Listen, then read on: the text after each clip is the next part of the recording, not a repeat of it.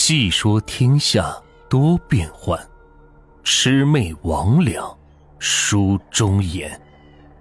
欢迎收听民间鬼故事《红花轿》第三集。在小崔的催促下，我母亲坐上了车，只是那个车座是有点硬，硌得人屁股疼。我母亲上车之后，小翠和他的几个伙伴也围着母亲上了车，然后是催促司机抓紧出发。司机发动车子，那车子是一点声音都没有，但是却跑得飞快。那车子虽然跑得快，却没有一点的风，那种感觉是非常的奇特。我母亲说，就好像人坐在玻璃罩子里往前飞一样。在车里。小姑娘们是叽叽喳喳的和我母亲讨论，说那个对象长得多俊，多么的有钱，家里还有好多好吃的。人长得俊和有钱，我母亲是不在意的，可一听说家里有好多好吃的，我母亲就不淡定了。那会儿一年四季都是吃那些食，甚至都有些吃不饱，一年到头连口肉都吃不上。所以，我母亲常年是保持着饥饿感，就是因为这个原因，所以我母亲长得又瘦又小，到现在生活条件好了，也没有胖起来。当这些小姑娘说那个人家里有好多好吃的，又加大描述的时候，我母亲脑海里全是各种各样的美食。不光脑海里脑补了这些美食的样子，甚至连味道和气味都想象到了。真的就是色香味俱全，而且我母亲还不争气，肚子一个劲儿的咕咕叫。听了我母亲肚子的叫声，小姑娘们都笑了起来。我母亲也是很不好意思，但是这小姑娘安慰我母亲说：“不用不好意思，我们一开始也是这样的。那会儿我母亲单纯，心里没有这么多的想法，要不然她听这些小姑娘说这一句，仔细想想。”就能吓一大跳。我母亲和这些小姑娘坐在那辆奇怪的车子上，也不知道走了多远，竟然到了一座城市。那个时候，我母亲从来没有进过城，她也不知道城市是什么样。当时她以为这个地方就是真正的城市。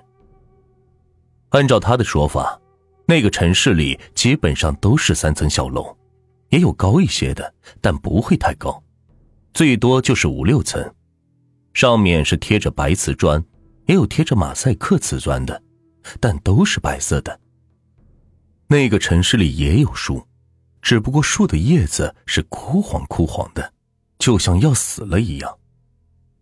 要说这座城市也挺繁华，人来人往，有骑自行车的，也有开车的，道路两边都是商店。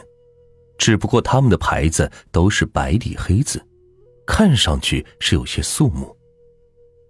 我母亲还以为是到了县城，就问小翠，小翠也是含糊其辞，说是到了县城了。虽然我母亲那会儿不上学了，但是还是认识几个字。她总觉得街道上那些店铺起的名字是有些奇怪，像什么文昌阁、老百岁、百年春。我母亲总觉得这些名字和现在这个社会有点格格不入，而且满大街都是这种类型的名字，看到母亲一时间有点理解不了。但是我母亲毕竟是涉世未深，所思所想都比较简单，他就问小崔，小崔告诉我母亲，说是现在县城流行仿古，所以你看到这些店铺的名字都是仿照古代起的。车子进了城，又穿过了几条繁华的街道，走到后来，高楼是越来越多，反倒是越来越冷清了。我母亲还奇怪呢，说怎么这楼越高，为什么越冷清呢？小翠告诉我母亲说，这些地段都是有钱人住的，平常人不让来，所以显得是很冷清。我母亲听着稀奇，不过她现在眼睛都看不过来了。所以也没有奇怪小翠的话。车子在这些高楼当中不断的穿梭，终于在其中一座看上去比较雄伟的楼前是停了下来。停车之后，小翠带着我母亲进了高楼。那高楼里边也是一个人都没有，但是那楼里边到处都是嗡嗡的响着，听着似乎有人在喋喋不休一样。进楼之后，小翠拉着我母亲又往上走了几层，进到了一个大的房间。进入那个大房间，我母亲才知道，原来这里是一家饭馆。饭馆里边人倒是不少。但是所有人都是安安静静的坐在那里吃饭，也不说话。小翠拉着我母亲在一张桌子前坐下之后，那几个小姑娘也是一窝蜂的跟了过来。等所有人都坐好了，一个身穿燕尾服的服务员是走了过来。小翠让我母亲点菜，我母亲什么时候点过菜呀？拿过菜单来也不知道应该怎么办。最后还是小翠指着菜单指指点点，点了琳琅满目的满满一桌子菜。菜上来之后，都是我母亲没有见过的吃食，分外的好看，这肉香扑鼻。小翠招呼着我母亲吃，但是我母亲非常的拘束，只顾着吃脸前盘子里的菜，那是一盘青菜，别人也不吃，竟然让我母亲是吃了个精光。一盘青菜吃完，我母亲还要吃点别的，谁知道却发现小翠和其他的小姑娘是狼吞虎咽，一刻不停歇，满满一桌子菜竟然让他们迅速的吃了个干干净净。我母亲看小翠和小姑娘们手上、脸上全是汁水的样子，是有些好笑，又觉得这些人似乎许久都没有吃饱过饭一样。一桌菜吃完。小翠让服务员把桌子收了，然后又问我母亲吃的怎么样了。我母亲就吃了一盘青菜，肚子里是有点空落落的，但是还是点点头说吃的不错。其实也没尝出什么滋味所以正和我母亲说着话，这个时候是过来几个人，为首的是一个三十多岁的男人。这个男人差不多有一米八开外，长得是剑目眉心。那模样，按现在的话说，是非常的有型。男人走到桌子前，也不客气，拉了一张椅子就坐下了，扫了一圈之后，一眼就盯上我母亲了，然后冲着我母亲是点了点头。我母亲也不知道是怎么回应。男人坐下之后，和桌上的女人说了一会儿话，然后转身就离开了。他走了之后，小翠问我母亲。这个男人怎么样？我母亲是想了想，说：“还不错，挺好看的。”小翠听了母亲的话，是非常的高兴，就跟我母亲说：“你觉得还不错的话，那你们就成亲吧。”小翠说完话，跟桌上的小姑娘们说了我母亲的想法，小姑娘们也都是欢呼起来，拉着我母亲去梳妆打扮，说今天晚上要成亲。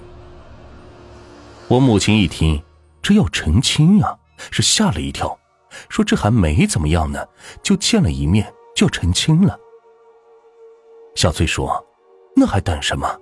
像这样的男人，你可不知道有多少女人想要。既然你觉得还不错的话，那就赶紧结了吧。”小翠说完话，一个劲儿的催促我母亲去换衣裳、打扮打扮，晚上就把事给办了。我母亲听了这个事儿，当时都懵了。她说：“这才见一面，话都没说几句就要办事儿了。”紧接着，小翠和几个小姑娘就说：“那有什么的呀？先来先得，千万不要犹豫了。”他们说着话，又花言巧语的劝了我母亲很长时间，最后我母亲也没说同意，也没说不同意，被他们簇拥着是又上了一层楼。